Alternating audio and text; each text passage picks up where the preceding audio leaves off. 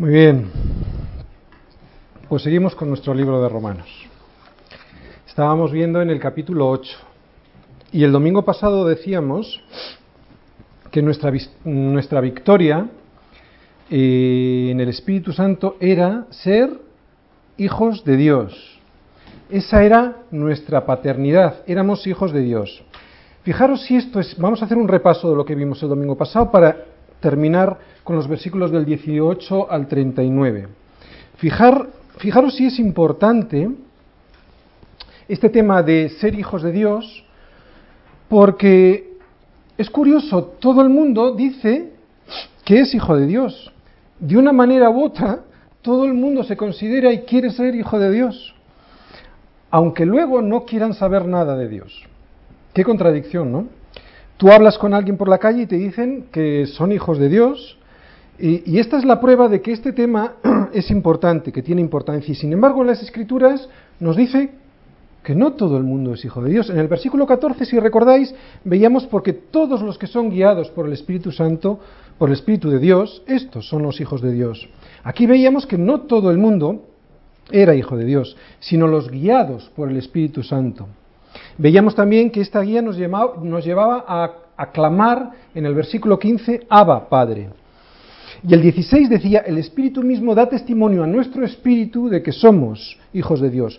Por eso, decíamos, cuando tú conoces intelectualmente a Dios, aunque es bueno, aunque está bien, no es definitivo. Cuando tú sientes a Dios, aunque está bien, tampoco es definitivo. Pablo nos dice que es el testimonio del Espíritu Santo en tu espíritu el que da testimonio de que eres hijo de Dios. Y teníamos una forma de saber cómo teníamos ese testimonio en nuestro espíritu y era, ¿te ves constreñido por el amor de Dios? ¿Odias al pecado de una manera profunda? ¿Rechazas al mundo y solo quieres estar con tus hermanos en el sentido de tener comunión con tus hermanos y no tener comunión con el mundo? ¿Experimentabas respuestas a tus oraciones? ¿Quieres ser más como Jesús? Si todo esto te ocurre, entonces decíamos, el Espíritu está dando testimonio a tu Espíritu de que eres hijo de Dios. Y esta era nuestra herencia como hijos de Dios, la gloria de Dios. Adán en su caída no solo perdió la inocencia, no solo perdió esta inocencia, sino que perdió en su vida la gloria de Dios, ¿no? con todo e, lo que ello conllevaba, la comunión con Dios, el compañerismo con Dios. Por eso en Romanos 3, 23 nos dice, por cuanto todos pecaron, están destituidos de la gloria de Dios. Pero ahora nosotros, decíamos el domingo pasado, somos hijos. Y si hijos, también herederos, como nos decía en el versículo 17. Herederos de Dios y coherederos con Cristo, si es que padecemos juntamente con Él, para que juntamente con Él seamos glorificados. Esta era nuestra herencia si padecíamos con Cristo. Y que nuestra herencia, también decíamos el domingo pasado, que no tiene comparación. En el versículo 18 decía, pues tengo por cierto que las aflicciones del tiempo presente no son comparables a la gloria venidera que nosotros ha de manifestarse. Equiparar una cosa con otra, decía Pablo, no tiene comparación. Seguimos con Romanos. Y aunque ahí pone desde el versículo 18, vamos a ver desde el 19 hasta el 39. Y veremos cómo esa paternidad de la que hablábamos el domingo pasado, que nos decía que éramos hijos de Dios y que nos daba su herencia, va a conseguir que seamos no solo vencedores, como hemos puesto en nuestro título, sino más que vencedores. A ver qué quiere decir Pablo con esto de más que vencedores. A ver si hoy lo descubrimos, ¿de acuerdo? Bien, versículo 19. Aquí vamos a ir viendo en estos versículos subsiguientes los tres gemidos. Empezamos por el primer gemido, el de la creación. En el versículo 19 dice, porque el anhelo ardiente de la creación es aguardar la manifestación de los hijos de Dios. ¿Qué quiere decir esto? Mirad, no solo cayó el hombre cuando Adán pecó, sino que la creación fue contaminada. Cuando mires al mundo, no vas a ver el mundo que Dios creó. Cuando mires al mundo, ese no es el mundo que Dios creó. Este es un mundo diferente, contaminado por el pecado. Y también, atención, no va a ser el mismo mundo que veamos cuando Cristo regrese. estos versículos nos están diciendo, nos están hablando de la glorificación, de ese momento cuando Cristo venga, de ese momento en, la que, en el que nos vamos a manifestar como hijos de Dios y nuestros cuerpos sean transformados. Fijaros la palabra que pone ahí, manifestación. Manifestación no es una manifestación social ni una manifestación política. La palabra en griego es apocalipsis y apocalipsis en griego quiere decir revelación, desvelamiento. Es como si se descorrieran las cortinas en un teatro y viéramos lo que va a ocurrir. Eso es lo que significa apocalipsis, o sea, lo que significa manifestación. Llegará ese momento en el que se descubrirá los hijos de Dios y en ese momento que se caerá el velo, seremos descubiertos en nuestro cuerpo de gloria, transformados. Dice que la creación está anhelando que llegue ese momento, está deseando que llegue ese momento, para que nosotros seamos glorificados y la creación de alguna manera también vea la promesa en ella cumplida. ¿Y por qué hay un anhelo creciente, ardiente en la creación de aguardar nuestra manifestación como hijos de Dios? Porque cuando eso llegue, será el día en que Cristo regrese. Por eso la, la naturaleza, la creación, está anhelando que llegue ese día. Entonces es cuando vamos a ver el planeta tal cual Dios lo creó antes de la caída de Adán. Por eso la creación está anhelante. Versículo 20. Dice, porque la creación fue sujetada a vanidad, no por su propia voluntad, sino por causa del que la sujetó en esperanza. Mirad, esto es fácilmente comprobable lo que voy a decir ahora, lo que dice ahí. La creación está sujeta a corrupción, está sometida a futilidad. Y esto no solo por el pecado del hombre o de Satanás, sino porque Dios la sujetó. La sujetó en esperanza, dice. Vamos a intentar explicar qué quiere decir eso. Mirad, la creación no se maldijo a sí misma, sino que fue Dios quien la sujetó en ese estado. Pero nos dice que ha sido por un motivo, por la esperanza. La sujetó en esperanza.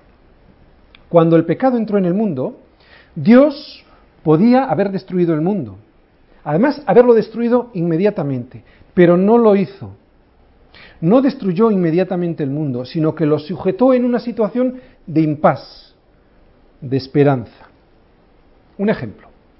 Cuando un hijo mío comete una imprudencia, lo sujeto en esa imprudencia y mantengo las consecuencias de esa imprudencia por un motivo, en esperanza. ¿Para qué? Para que eso le sirva para que mejore. No le destruyo automáticamente, ni le paso el error como si no hubiera ocurrido nada. Lo sujeto en esa situación con la esperanza de que aprenda de esa situación en la que él se ha metido, hasta que se manifieste la verdad. Por eso Dios sujetó a este mundo en vanidad, como dice ahí, en futilidad, con una esperanza. Esto es misericordia. ¿Qué era misericordia? Dios no nos da lo que merecemos, que era muerte y destrucción. También es gracia. ¿Qué era gracia? Dios nos da lo que no merecemos, que es la vida eterna y el perdón. Este versículo ahora creo que lo podemos entender mejor a la luz de lo que he dicho. Está sujeta en esperanza para qué? Para que se manifieste la gloria de Cristo cuando regrese y al mismo tiempo también nos manifestemos nosotros como hijos de Dios. Versículo 21 dice, porque también la creación misma será libertada de la esclavitud de corrupción a la libertad gloriosa de los hijos de Dios. Dos cosas. Desórdenes ecológicos producidos por el hombre. Eso lo vemos en este mundo. Y también vemos desastres naturales cada vez más destructivos. Esta es la esclavitud, esta es la corrupción de la que ha de ser libertada la naturaleza, la creación. Este versículo lo que nos cuenta es que la creación está gimiendo por esa libertad a causa de la rebeldía y del pecado del hombre. El hombre pecó y la creación se corrompió. ¿Por qué habla de corrupción? ¿Os habéis fijado? La, naturaleza está sometida a, un periodo, a, una forma de crecimiento anormal, incluso no es, no es un crecimiento mm, progresivo, es un decaimiento constante. Y os voy a poner un ejemplo para que lo entendáis bien. Dios no dispuso que la creación fuera así. Si vosotros eh, plantáis un jardín, a los pocos días, si no lo cuidáis, ¿qué aparece? Espinos, cardos, malas hierbas, ¿verdad? No existe nada en la naturaleza como la evolución. Todo lo contrario. Y el hombre piensa que hay una evolución. Pues podemos poner este ejemplo del jardín. No existe en la naturaleza nada como la evolución, sino todo lo contrario. Y al igual que en el jardín, pasa en el orden social. Esto quiere decir que no existe nada como una evolución progresista, progresiva, en, en, el orden social, en nuestro comportamiento. Todo está sometido a corrupción. Y la mejor manera que tendría el hombre de solucionar sus problemas sería aceptar esto y entenderlo. De esta manera entendería que no hay evolución como progreso, sino que al contrario. Y dejaríamos todo en manos de Dios para esperar a ser libertados de esta corrupción. Alguno me podría llamar fatalista. Esto no es fatalismo, esto es ser realista. No podemos salvarnos nosotros a nosotros mismos. Necesitamos un Salvador. ¿Y sabéis quién lo demuestra esto? Miles de años de historia. Necesitamos un Salvador. Por eso yo me rindo a Cristo y trabajo para su reino y en su reino. Sea cual sea tu ocupación, estés estudiando, estés trabajando, te recomiendo que trabajes para su reino. Versículo 22. Dice, porque sabemos que toda la creación gime a una, y a una está con dolores de parto hasta ahora. Estos desórdenes ecológicos de los que hablábamos, todos los desastres naturales que vemos, y que cada vez son más evidentes, la Biblia no me dice que son dolores de muerte. ¿Os dais cuenta? Fijaros cómo lo compara. Con dolores de parto. Siguen siendo dolores. Pero ¿cómo son los dolores de parto? Son unos dolores de esperanza. ¿A que sí? Por lo tanto, nos está diciendo que son dolores pero con esperanza. Por lo tanto, lo compara con una mujer que está encinta, que tiene dolores de parto, y cuando nosotros vemos esto en una mujer que está embarazada, sabemos lo que va a venir. Solo es cuestión de tiempo. Pues así nosotros también. Es cuestión de tiempo de ver que estos dolores son los últimos antes de la llegada de Cristo, antes de la manifestación gloriosa de los hijos de Dios. Estos dolores de parto darán a luz, ¿qué? Una nueva creación. ¿Quieres saber cómo será esa nueva creación? Vamos a ver una profecía que todavía no está cumplida. Isaías, Isaías 11, del 6 al 9. Os leo, Isaías 11, del 6 al 9. Morará el lobo con el cordero, y el leopardo con el cabrito se acostará. El becerro y el león y la bestia doméstica andarán juntos, y un niño los pastoreará. La vaca y la osa pacerán, sus crías echarán juntas y el león como el buey comerá paja. Y el niño de pecho jugará sobre la cueva del áspiz, y el recién destetado extenderá su mano sobre la caverna de la víbora. No harán mal ni dañarán en todo mi santo monte, porque la tierra será llena del conocimiento del Señor, como las aguas cubren el mar. Esa es la nueva creación.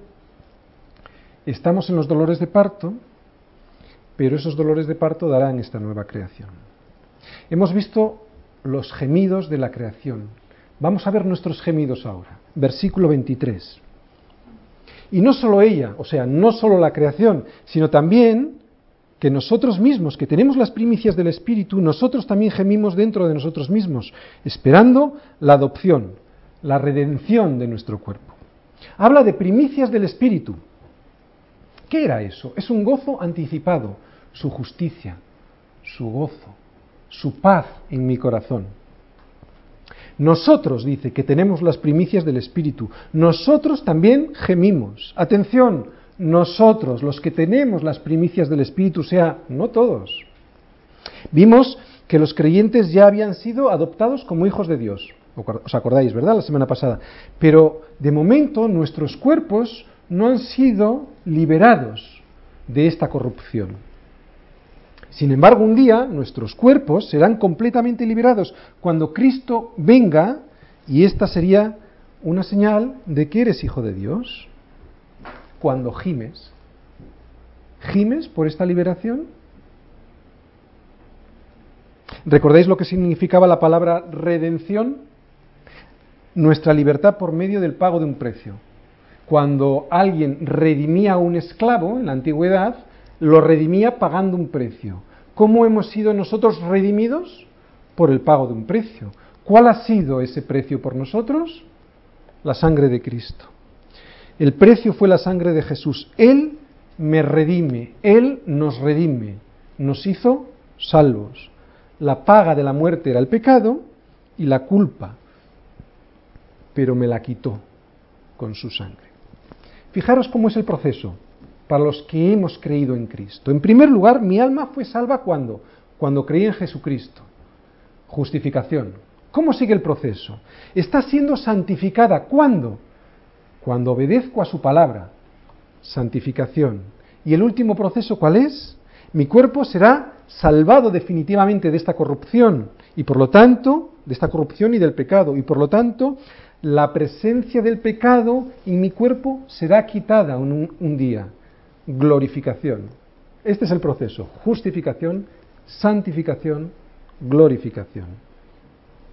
Versículo 24 dice, porque en esperanza fuimos salvos, pero la esperanza que no se ve no es esperanza, porque lo que alguno ve hay que esperarlo, pero si esperamos lo que no vemos, con paciencia lo, lo aguardamos. Parece un trabalenguas, es bastante sencillo. Mirad, la esperanza habla de futuro y la fe nuestra fe habla del presente. Nuestra esperanza es que Cristo regrese por nosotros para cambiar nuestros cuerpos, así como la creación también será transformada. Y nuestra fe consiste en creer hoy que eso, que esa esperanza, será hecha mañana.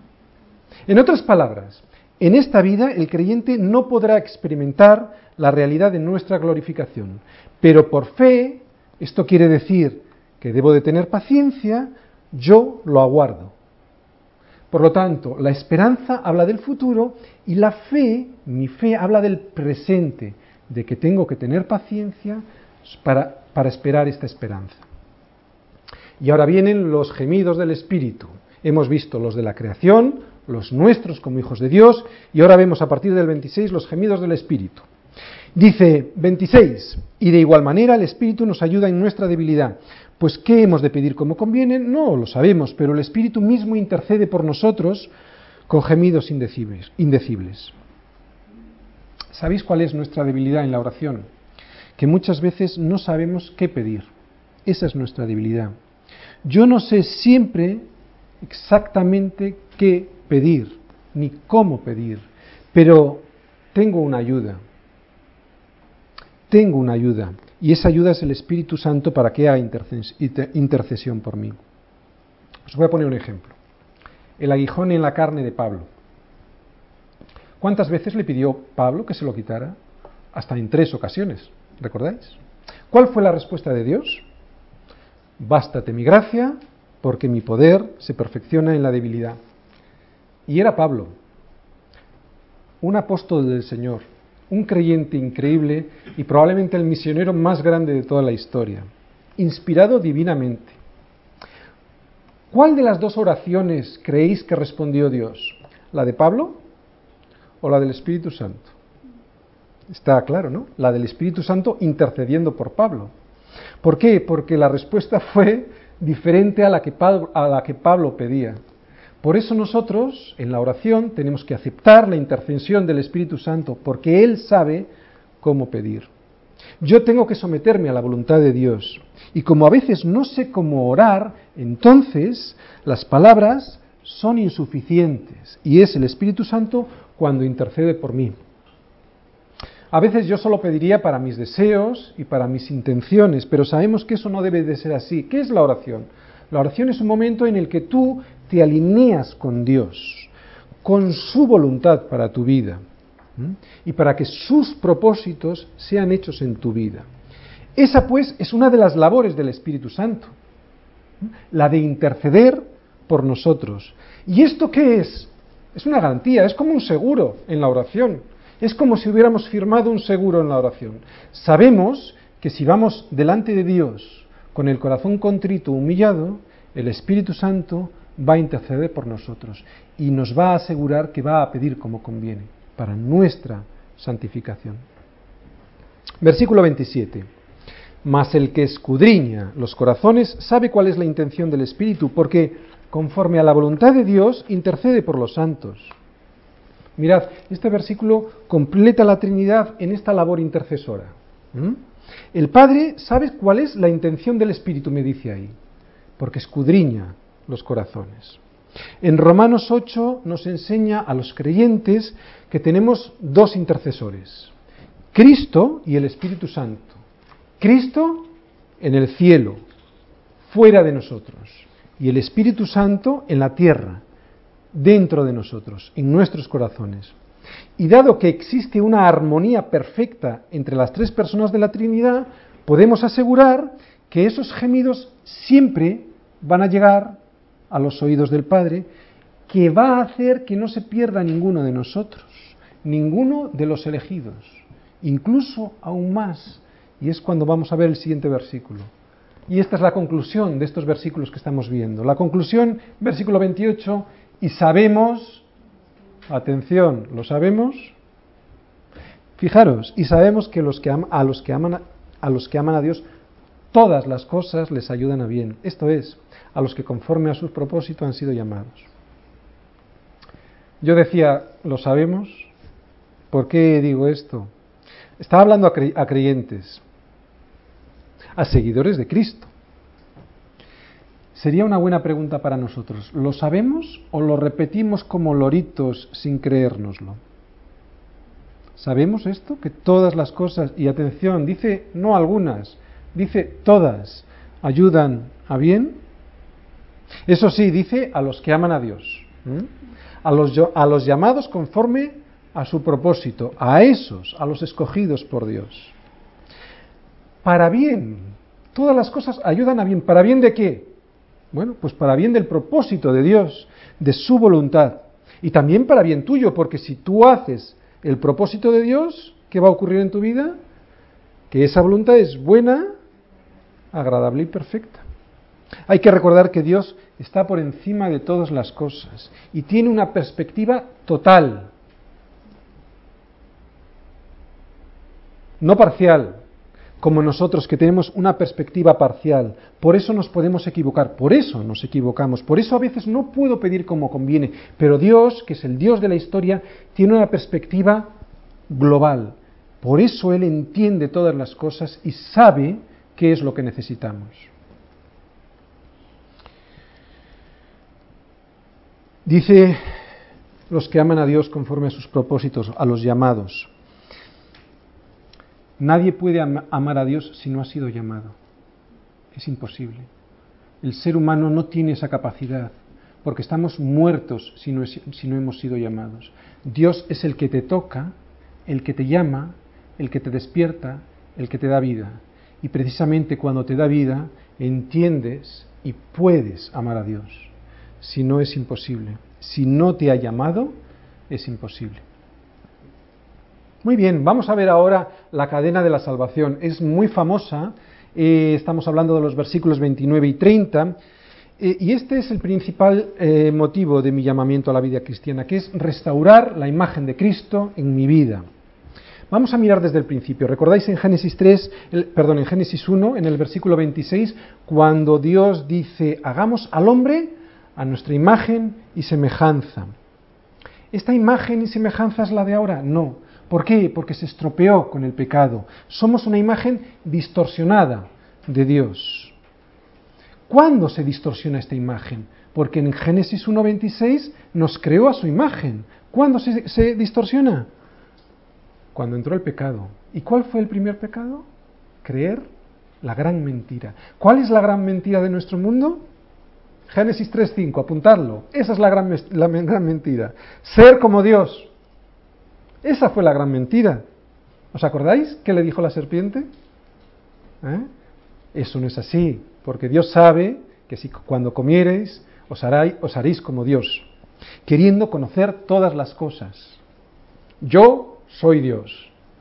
Eso es cuando se estropeó todo. Y esa es la situación en la que está el ser humano hoy, creyéndose un Dios. Pero sabemos que solo hay un Dios y un solo mediador entre Dios y los hombres, Jesucristo, hombre. Pero el hombre cree esta mentira, se cree Dios. Por eso la imagen de Dios está distorsionada en el mundo actual. Pero Dios quiere que seamos sus hijos, por eso nos llama. Quiere manifestar en nosotros su imagen, restaurarla en nosotros, que la hemos perdido. ¿Cómo lo hace? Con la cadena irrompible de, estas, de, la salvación. Versículos 29 y 30, los leemos. Porque a los que antes conoció, también los predestinó para que fuesen hechos conforme a la imagen de su Hijo, para que Él sea el primogénito entre muchos hermanos. Y a los que predestinó, a estos también llamó, y a los que llamó, a estos también justificó, y a los que justificó, a estos también glorificó. Esta es una cadena, hermanos, que va desde la eternidad hasta la eternidad. ¿Os fijáis? Porque nos conoció desde antes, eternidad, y nos glorificará en la eternidad. Por eso es una cadena que va desde la eternidad hasta la eternidad. Y es irrompible. Dice Jesús, o sea, el, eh, el Hijo de Dios, dice que es mi hermano mayor el que se peleó por mí en el patio del colegio y ahora puedes andar por el patio sin que nadie te moleste. Por eso somos más que vencedores. Luego lo explicamos, pero ese es el título de nuestra predicación de hoy, más que vencedores. Ya veremos, por, qué por qué dice Pablo más que vencedores. Decíamos que es una cadena irrompible. No se rompe por ningún sitio. Si es que ha sido conocido por él, has de saber que terminarás siendo glorificado por Él. Que no te quepa duda. ¿De acuerdo? Ahora bien, has de estar atento que esto sea así. Porque si los frutos del árbol no acompañan al árbol, es una señal de que no eres el árbol que dices que eres. Si Tony da peras y dice que es un manzano, ¿qué será? Pues un peral diga lo que diga yo. Cinco eslabones. Vamos a ver cinco eslabones en esta cadena. En cada uno la iniciativa es de Dios, siempre es de Dios. Pero atención, no excluye nuestra responsabilidad. Y habla de un preconocimiento, porque dice a los que antes conoció. Luego habla de la predestinación, para que fuesen hechos conforme a la imagen de su Hijo. Tercer eslabón, el llamamiento. Y a los que predestinó, a estos también llamó. Justificación. Y a los que llamó, a estos también justificó. Último eslabón, y a los que justificó, estos también glorificó. El final de la cadena yo no lo he visto, porque todavía estoy en la santificación pero Él me dice que ya lo hizo y yo me lo creo. Decíamos que era una cadena que iba de la eternidad a la eternidad. Conclusión de esta cadena, versículo 31. ¿Somos invencibles? Versículo 31. ¿Qué pues diremos a esto? Si Dios es por nosotros, ¿quién contra nosotros? ¿Mm? Hay dos preguntas. ¿Qué pues diremos a esto? Dice, nada, si Dios ya lo ha hecho todo. Dios lo ha establecido así. Puedes abrir la boca protestando, refunfuñarás, te quedarás asombrado, eh, no lo entenderás. Bueno, haz lo que quieras, lo hizo Dios. ¿Qué diremos, pues, a esto? Nada. Es Dios quien lo hizo. Segunda pregunta. Si Dios es por nosotros, ¿quién contra nosotros? Es una pregunta retórica. ¿Por qué? Porque se responde a sí misma. La respuesta es nadie. Nadie puede estar contra nosotros. El versículo 32 dice, el que no escatimó ni a su propio Hijo, sino que lo entregó por todos nosotros, ¿cómo no nos dará también todas las cosas? ¿Qué quiere decir esto?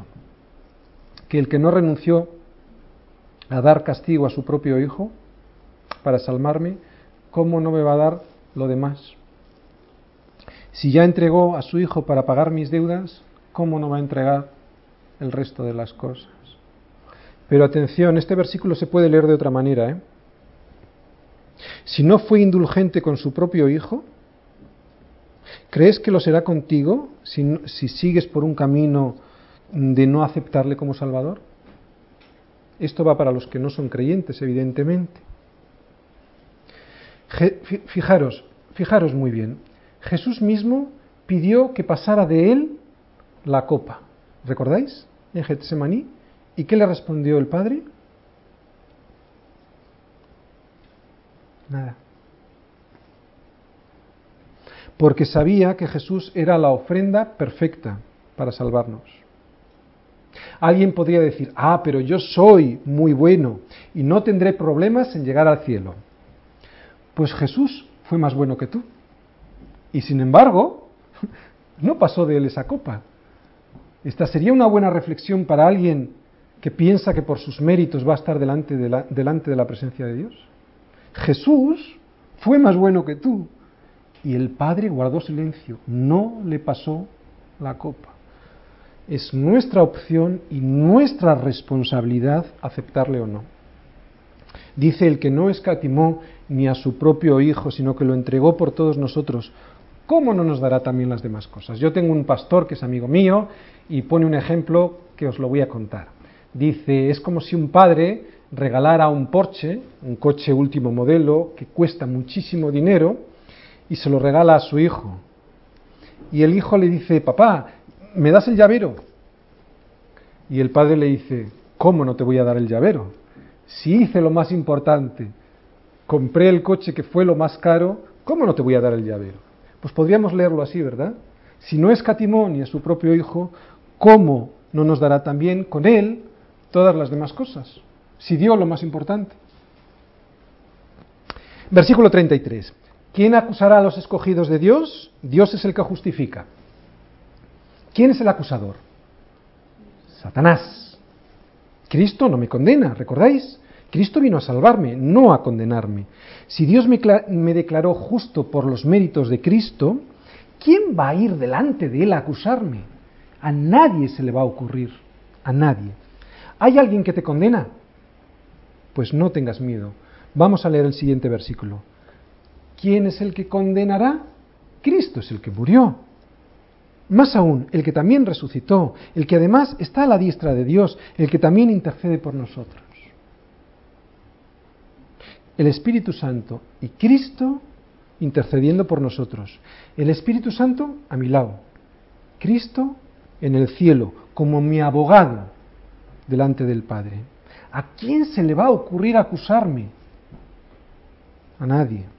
Cristo, como decimos, murió y resucitó y está glorificado. Y es Él el que intercede por mí, porque yo creí en Él. Versículo 35. ¿Quién nos separará del amor de Dios, del amor de Cristo? ¿Tribulación o angustia o persecución o hambre o desnudez o peligro o espada? Fijaros, vemos una lista, una primera lista. Fijaros que no habla de mi amor, sino del amor de Cristo.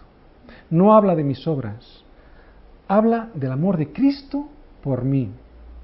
Por eso estoy seguro de que no hay nada que me separará.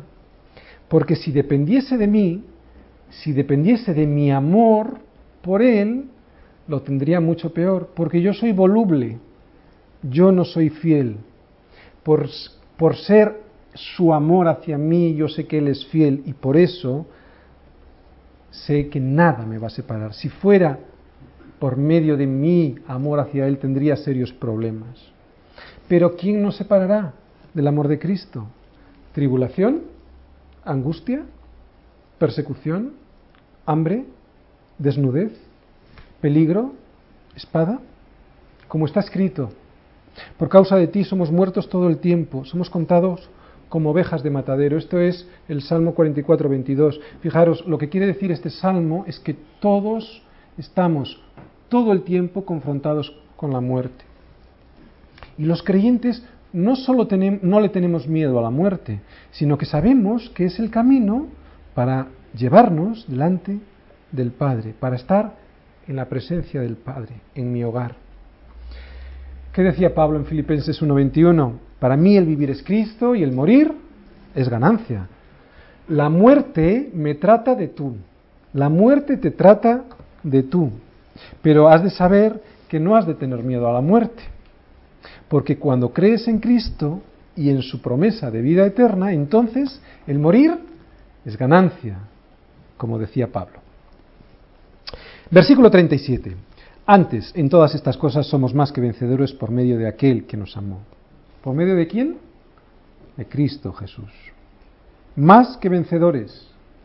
¿Por qué dice Pablo más que vencedores? Podría haber dicho somos vencedores. Vencedores, ¿por qué somos? Porque hemos vencido a la muerte al aceptar el sacrificio de Cristo en nuestro lugar.